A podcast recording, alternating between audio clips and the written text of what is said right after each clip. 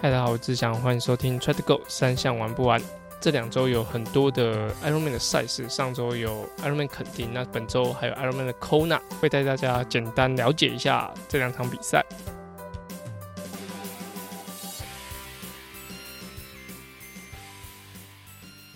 大家好，我志祥，欢迎收听 Try to Go 三项玩不完周四 Try 样子节目。除了周三有主要的节目以外，还有不定期更新的周二阿根装备室，周五亮亮少女跑起来。希望把资讯统一在同一个 podcast，让更多喜欢铁人三项、想了解铁人三项的人都可以来这边收听。好，那原本呢，大家在本集是可以听到启文张启文的，就是上周在约旦比赛的一些经过，但没想到就是他们这周呢前往就是乌兹别克，那在那边的饭店呢，其实。收讯呢，在我的就是来宾排行榜里面，荣登第一名啊，就是真的是差太差了。就是呃，之前有跟大家分享，就是呃，在巴西的阿展教练，他可能是可以接 line，但是呃，网站是打不开，然后也没有办法呃，可以连上录音的的连接这样。那启文呢，是连 line 都打不进去，就是。呃，它的位置是赖没办法接到，就是讯号不不不够吧，不知道不够还是不够强这样。然后在网站上反而可以打开，但是他只听听呃，我只听到他的声音，他听不到我的声音，所以就 在录音上遇到很大的问题。本来想说。呃，是不是可以用语音的就备忘录那种方式，然后呃，我问问题，然后他可以回答，然后把它剪成一个节目，这样就发现困难度也更高，因为他有时候音档传过来是会断断续续的，所以呃，本周是没办法听到，就是启文分享一下他在呃约旦的准备过程哦，所以我本来是有有预计说他可以跟大家聊一下，因为之前前几集都是。问阿展教练跟子毅嘛，那想说，哎，其实出去比赛的蛮多的，就可以换换不同的口味，换换不同的角度啊。其实，呃，跟大家讲一下，就是前面的的的节目呢，也有讲到，就是其实我对女子组的一些现况还有比较，其实没有到像男子组这么熟悉。当然是，呃，因为我看比赛，通常我会看男子组啦，就是大家蛮多人就是看男子组，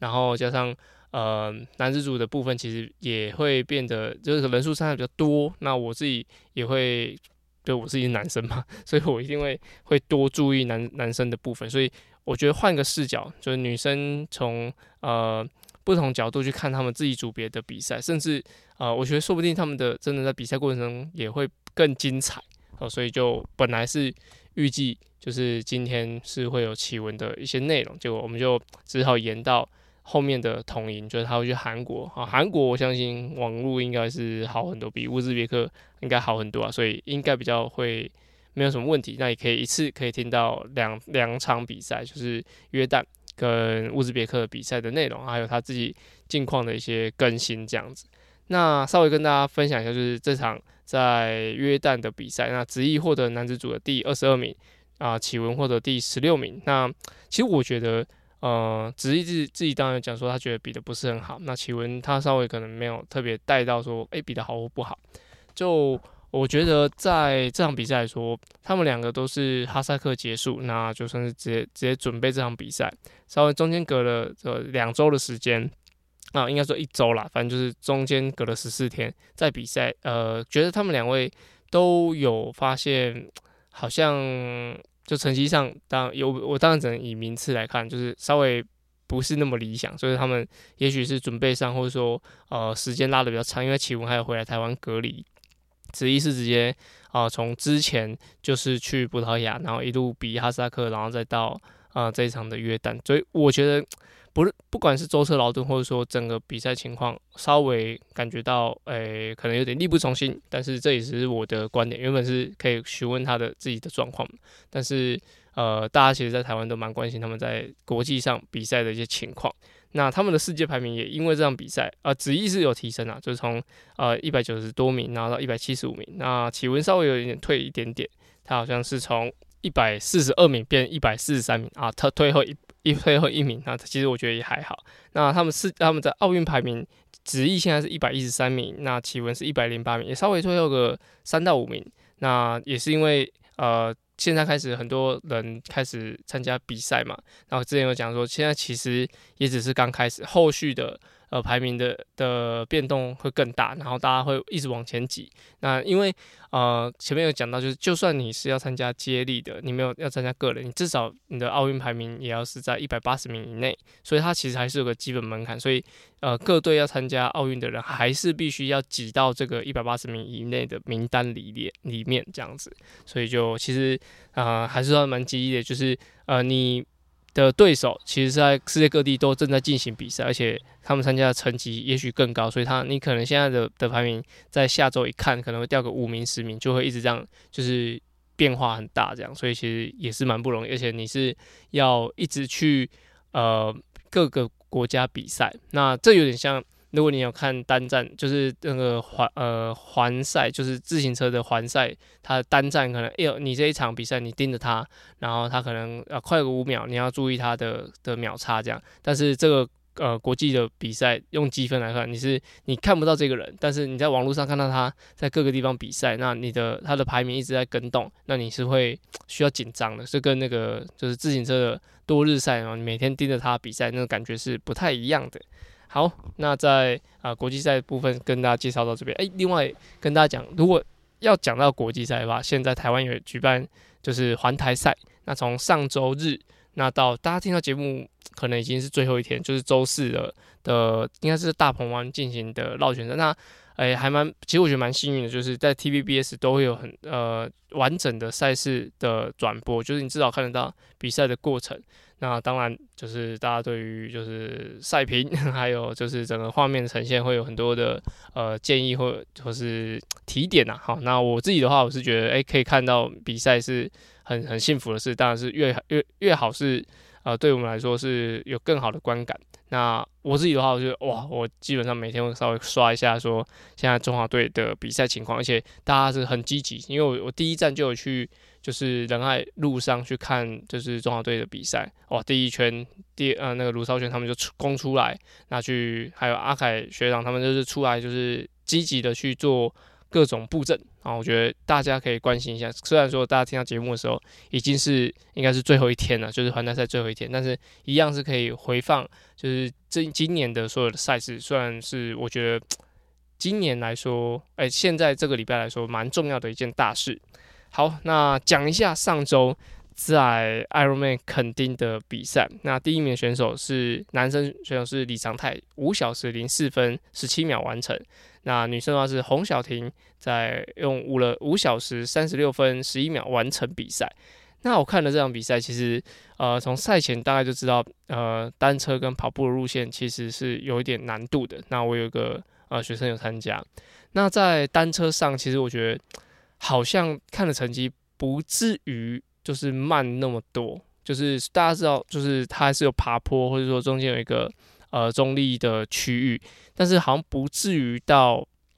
真的会呃影响赛事非常非常多。但是跑步就反过来，跑步的话就是那个急剧的爬升，跟大家知道设定公园其实是很难跑的，就是那个呃路线的部分，我觉得跑步的影响更大一些些，就是可能。呃，单车已经有开始温水煮青蛙，然后在呃跑步的时候直接是大火开下去，所以大家应该在比赛中有这种感觉，就是跑步真的是非常非常难熬，而且就算你骑，诶，就是你骑完啊爬坡之后，然后你要去跑坡，那重点跑坡跑上去，我觉得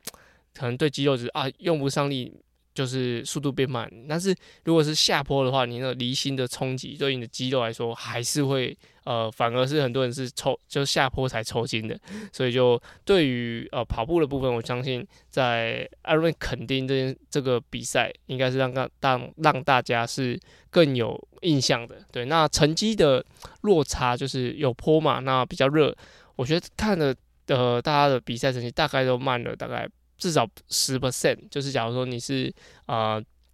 在比赛中你是可以跑五个小时的，那可能变五个半小时，就是会大概有十 percent 的的差距这样。所以如果你有参加这场比赛，那你觉得成绩差很多，其实本来就可以预期差很多啦，就是 路线本来就是比较难一点点，那一定会有就是成绩上落差，所以。假如说你有十 percent 左右以内的话，就是你的最佳成绩，不论是哪个场地最佳成绩，那跟这场比赛差了十 percent 以内，我觉得你就算是蛮，就是表现蛮不错的。那如果是十到十五的话，应该算是比较正常的发挥。所以在这场比赛准备来说，我觉得就是最后也是因为更改路线嘛，所以很多人的不论是器材或是配速的感觉，或是呃整个比赛的过程，都会跟你原本报名或者说你在准备大半时间的的落差是比较大一点点的。所以呃这场比赛，嗯，如果说你是用这场比赛当做 A 级赛事。然后你比出一个可能你觉得不太理想成绩，其实我觉得呃这边就要跟大家建议，就是反而是不用想太多，就是比赛就是这样嘛，大家的条件都一样，那你没有办法达到达成这个目标，那也许就之后再再说这样子，所以嗯不要太灰心。对于这场比赛，如果你的表现真的比较差的话，那我觉得其实。大家其实没有没有一个比的好，就是第一名男生都没有进五个小时，大家就知道这种赛事是真的很有难度的，所以就不要太灰心，那好好加油。那最重要的是这礼拜回来一定要多休息啊，就是这就是天气很热，加上路线很难，对于你的身体负担一定是超级大，所以就是好好休息。那如果接下来有一些马拉松赛事，就是可以这周好好休息完，然后再再开始准备，不要马上开始准备。我相信。呃，这周有好好休息，你在后面的准备的状况会差非常非常多，就是会很好，呃，去去调整好你的身体状况。如果硬练的话，反而是你可能后面的两三周会感觉感觉会更痛苦一点。好，那讲完 Ironman 七十点三肯定的赛事，就要讲到本周的大事，就是 Ironman Kona。对，Kona 今年就是人数超级多，那也在比赛的时候分成两天，就十月六号一天，然后跟十月八号一天。那这应该是我看这几年比赛第一次分两天。那虽然说 Kona 本身就有一些小比赛，我记得什么比基尼路跑啊，或者什么，就是那个也是个活动这样，但是把正赛分成两天，应该是。呃，因为疫情的关系，所以他啊累积了很多世锦赛选手，所以要把它分成两天。那第一天就是十月六号的时候，是所有女子组的赛事，不论是 Pro 或是你是呃分龄组的部分，全部都是在呃十月六号来进行。那还有男子组的六十五岁以上，跟六十到六十四岁，那五十到五十四岁，跟二十五到二十九岁。就我觉得这个分组，我不晓得有没有什么用意啊，但是这个组别。就是把它分成这样子，男生啊，男生把它拆开来这边比，那我觉得那个二十五到二十九岁比的有点空虚啊，就是他他可能是赛场赛场上最快的，就是虽然很多二十五到二十九岁他的能力其实很接近 Pro 或是 Pro 的那种后后后段班这样的实力，但是在这场比赛可能 你本来想要跟比较实力比较好的人竞争，虽然说组别还是在同一个地方比啊，但是。你也许是想要追一追三十到三十五岁啊，四十到四十五岁这些比较死亡之组的组别，结果他的身边的组别只有五十到五十四岁是跟跟他年纪比较相近的，所以二十五到二十九岁 为什么会突然拉出来，我也不太懂。我想说，应该要把最年轻的可能十九到二十四岁拉过来这边比吧。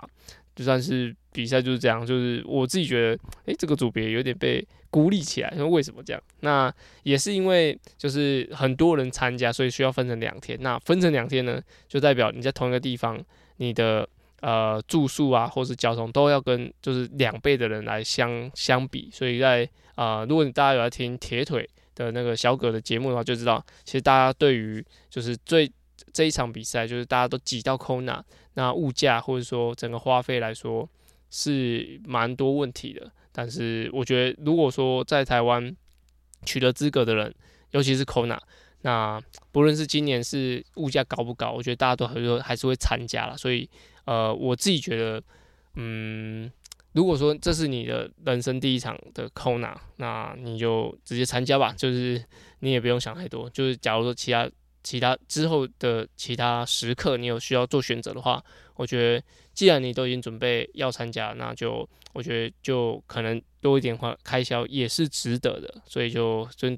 觉得，如果是我当下，假如我取得资格，然后知道就是今年会花费特别高的话，诶，我自己还是会花钱去。对，因为我觉得既然准备这么久，那虽然只是花费开销多一点点，但是毕竟 Kona 还是一个就铁人，我觉得需要去朝圣一下的地方，所以。开销部分，我自己的话是会啊，反正先先花再说啦，对这样子的心态。那其实 Kona 的比赛也不是太好比，那他就是这场比赛是确定就是绝对不会穿防寒衣的。那可以穿 Speed Suit，那 Speed Suit 因人而异，有些人穿的时候速度差很多，那有些人诶穿的时候嗯没什么反应，就是好像没什么差别这样。但是在单车路线跟跑步路线上，其实都算是基本上没什么遮阴的地方。然后呃自行车路段，因为我有去那边度蜜月，所以我我开车看过，就是有一点点一望无际，就是它就是路面很平坦，那基本上没什么遮蔽，那就是一个直去直回的一些路线，在风势或是说在。高低起伏上，其实，在那边的的呃，现在在那边的选手都讲说，其实不是很好骑。那在跑步路线上，其实这个光是在出转换区的时候，就有很多起伏的路线，其实也不是很好比。所以就是在 Kona 的成绩，刚刚刚讲到，就是呃，如果是肯定的七十点三。可能会有十到十五趴的的落差，哦，八到十趴，就十趴左右的落差。而在 Kona 的话，可能会有五趴左右的落差。就是我我是看了一下，就是 Fordino 或是前面几个选手，就是可能他们可能比八小时四十几的，哦，那到这场比赛大概都比八，哎哎，跟着七小时四十几的，那到这场比赛大概是比八小时左右。啊所以说大概会有落差五到四到五 percent 的的差距。如果你是呃比十二小时完赛的选手，就是你要在澎湖比到十二小时完赛啊，你不是爆掉的情况，那你到 Kona 的话，有可能会需要比到十二小时左右，十二小十二十哎十二小时半，十二个半小时，十二个半小时的时间去就是延长，就是因为这路线的关系会延长。所以假如是但如果你是一个女生选手，那你现在在 Kona，你听到这集，你已经在比赛，所以你也没办法来来不及调整。但是如果说之后要参加 Kona 比赛的人，就大概知道会抓四到五 percent 的的落差去抓你的配速，我觉得会比较好一点点。好，前面的节目介绍到这边，那我们进入我们下个单元，叫做。